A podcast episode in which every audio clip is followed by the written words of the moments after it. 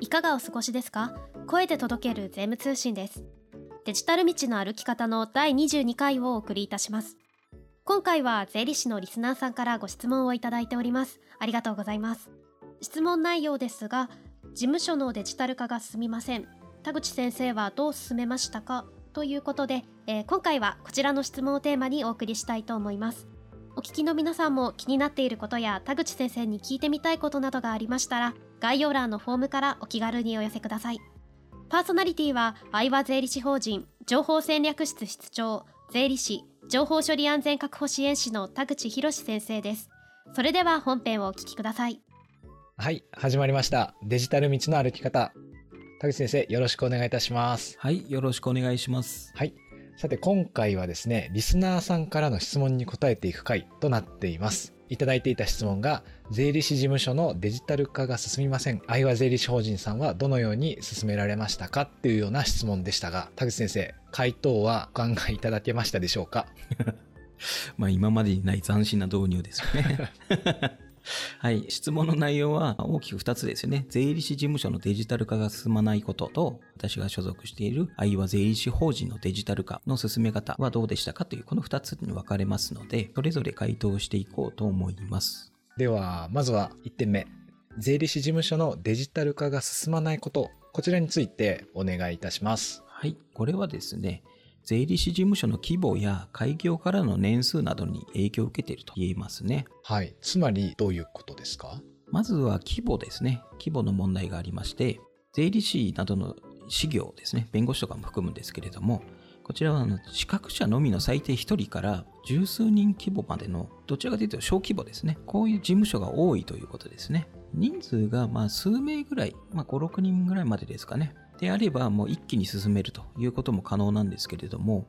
まあ、それより多くなる10名を超えるぐらいからなると、一気に強制的に入れるというのが難しくなってくるということですね。うんなるほど。確かに、税理士1名だけの事務所なら、自分自身の意気込みというか、まあ、気持ちだけですぐにデジタル化できますもんね。そうですね。もう本当に自分だけっていうことであれば、もうすぐ今日からでもできてしまうということですね。でも、こう、一気に進めるのが難しいとなっていても、かといってそのデジタル化専任担当のようなものを置くとか採用するということが難しいという規模ですよね。10人超えて20人とかですね。でまあ、そういうこともあってなかなかデジタル化が進まないということですね。ああ、なるほど。そうすると、あの、大規模だとどうなるんでしょうか？まあ、大規模は大規模なりの理由があるんですけれども、で大規模な部分だとこう日本全国に一律にいついつに導入しますよとかになると準備が大変だとかですねそういったこともあって、まあ、デジタル化が進まないということもあるんですけれどもそれでも専任の担当者を置くことができるので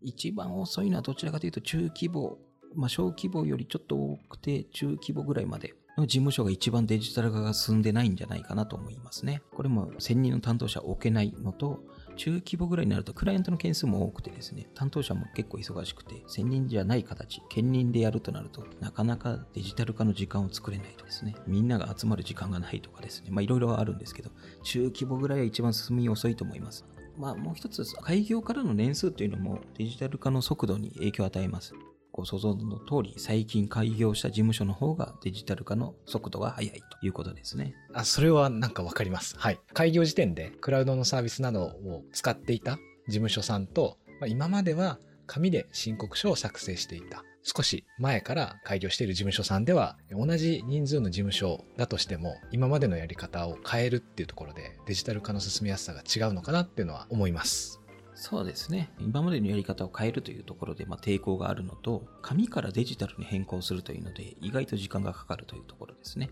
顧客データについても紙で管理していたという場合には、これをデジタルデータに変換するということになりますね。紙で電話帳、電話帳って最近聞かないですけど、まあ、そういったもので管理していたものを、いわゆる顧客データベースにするってなると、アナログからデジタルに変える変換作業ですね。他にも、基調業務がメインの事務所の場合には、クライアントに対して新しい方法を提案するということになるので、なかなか提案しづらくて、デジタル化が進まないということもありますね。はい。先週お話のあった木こりのジレンマみたいな状態のことですよね。そうですね。ただですね、このクライアントへのデジタル化提案については、伝承法の改正や消費税のインボイス制度こちらの開始が控えていますので、今の段階から積極的に提案していただきたいなと思いますね。はい。では、1点目の税理士事務所でデジタル化が進まない理由っていうところについてお話しいただいたんですけれども、2点目ですね。愛和税理士法人のデジタル化の進め方についてもお聞かせいただけますか？はい。愛和税理士法人のデジタル化の進め方ですね。愛和税理士法人のデジタル化最初の一歩目ですね。こちら何があったかというと、経営層の決断です。何を決断したかというと、私を採用したということですね。え、なんかすごいかっこいいんですけど、どういうことですか？私が入社した当時の愛和税理士法人は50名くらいの規模の、いわゆる本当に速度が遅い、先ほどお話した中規模の事務所なんですね。で、そこにデジタル化1000人までいかないんですけど、8割以上から9割ぐらいまでデジタル化関連の業務を行うために私を採用したと。この私を採用した数ヶ月後ですね、さらに IT エンジニアを1名採用してます。こちらはあの税理士とかではなくて、本当のエンジニアですね。はい、それってすごいことなんですか？これが伝わらないのがちょっと残念なんですけれども、まあ はい、すごいことなんですね。日本ではですね、ユーザー企業に在籍している IT エンジニアってものすごい少ないんですね。割合で言うと2%弱、えー、単純に考えて100名規模で1名、まあ、多くても2名いるかどうかという割合なんですよね。ですから当時の相葉税理士法人50名ですからそこにエンジニア2名投下しているということで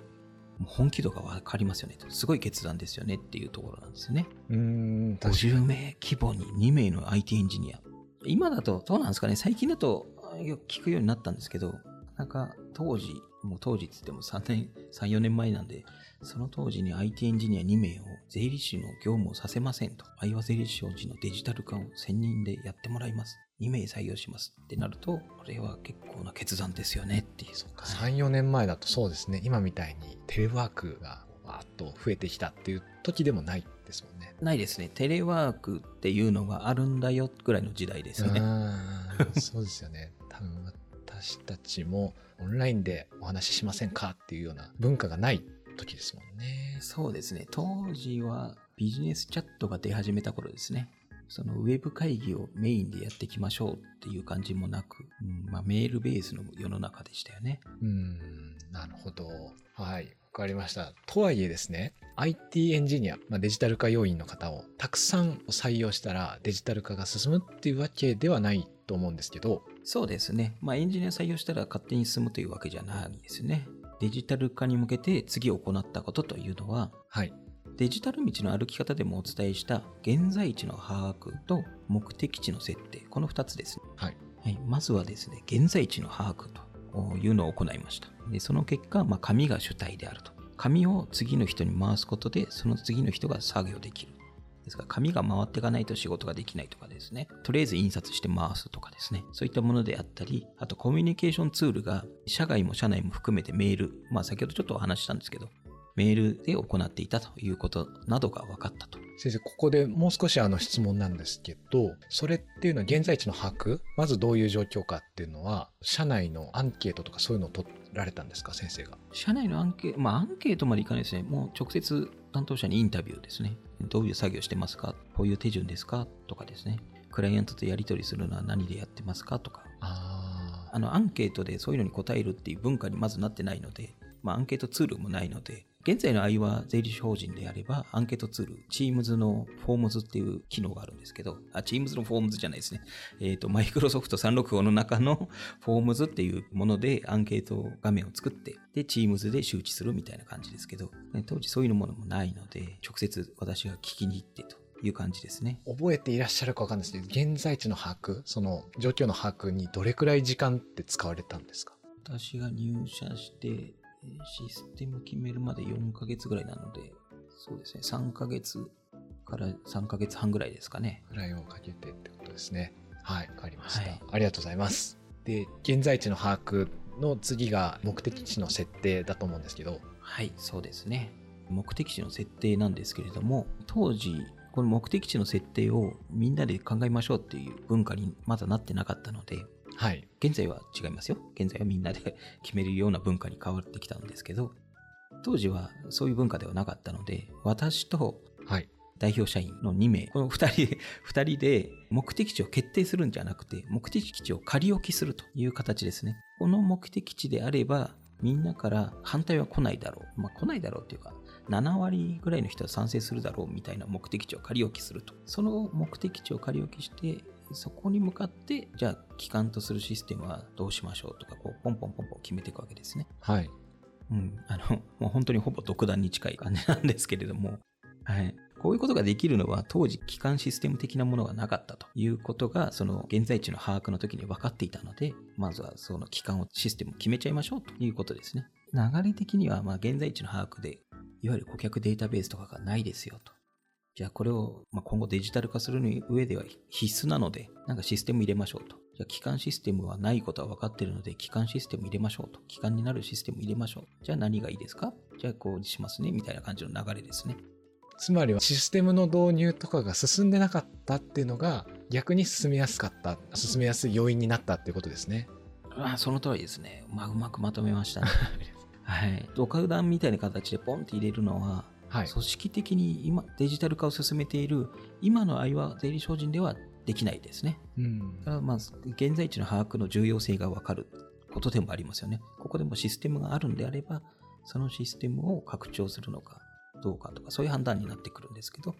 なければ入れるしかないので、あとは決断すると。まあそうですね。やはり経営層の決断力ということになりますね。システムの採用についてもそうですし、まあ、システムの回収だとか、新たなアプリの導入だとか、こちらも同じですね。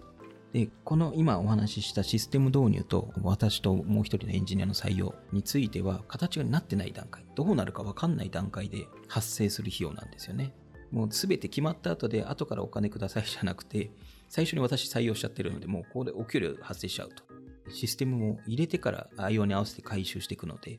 入れた段階で費用が発生しますよと。この段階で発生することに対して決断する経営層って、まあすごいですね、ということですね。うん、確かにそうですよね。で、まあ、システム的なものを入れて、どんどん回収して、じゃあそれを全社的に使っていきましょうね、と。システムが稼働してからは、まあ、独断で入れることはもう基本的にはなくてですね、組織的にこう、次はこの分野をやっていきましょうとか、うん、今使っているこのシステムはもうちょっと別の回収してほしいんですけどとか、そういう、なんていうか、組織でシステム化を進める仕組みを作ろうと模索している最中という感じですね。はい、わかりました。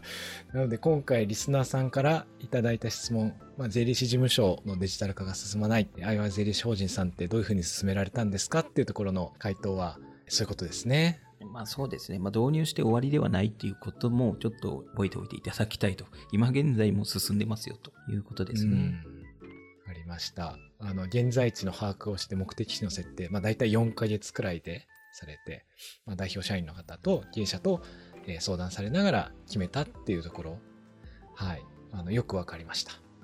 まあ、期間はあくまで目安にしていただいて、あいはとしては、期間システム1年で導入して開始してますとか、それを基準にしちゃうと、間違えた方向に行きがちになるので、あくまで目安として捉えていただければ。目安ですね。田口先生の場合はこうだったっていう、ね、そうですね。それが2年になったからまずいとかそういうことではなくてです、ね、使える、使えるシステムっていうのは面なんですけど、ちゃんとデジタル化に帰するシステムになってるかとかですね。そういったことが重要ですよね。はい、ありがとうございます。はい、では今回はここまでとしたいと思うんですけれども、リスナーさんから今回の内容でもいいですし、田口先生にまあこういうことが聞いてみたいっていう、もっと詳しく聞きたいっていうことがあれば、また質問いただいて、それを田口先生に答えていただきたいと思うんですけれども、田口先生大丈夫でしょうか？そんな感じでも。大丈夫です。はい、問題ありません。はい、ありがとうございます。はい。では、今大丈夫ですと伺ったばかりで恐縮なんですけれども、次回も別の方から質問いただいてまして。そうなんですね。はい。質問の内容が、愛和税理士法人さんで使っていて気に入っているサービスを教えてほしいっていうことで質問を受けています。ああ、なるほど。これもまた回答難しいですね。はい。えっ、ー、と、次回までの宿題ということで。これは、ね、次回までの宿題で、かしこまりました。はい。では、また次回もリスナーさんからの質問に回答する回答したいと思いますので、今回はここまでとします。田口先生、今回もありがとうございました。はい、ありがとうございました。デジタル道の歩き方の第22回をお送りいたしました番組ではご質問や取り上げてほしいテーマなどを随時募集していますツイッターをご利用中の方はハッシュタグ声で届ける税務通信をつけてご投稿お願いしますまた概要欄のフォームからもご質問を受け付けております。お気軽にお寄せください。これまでに配信された声で届ける税務通信の各エピソードは概要欄のスペシャルサイトからシリーズごとに聞くことができますのでぜひご利用ください。最後までお聞きくださりありがとうございました。それでは第23回の配信でまたお会いしましょう。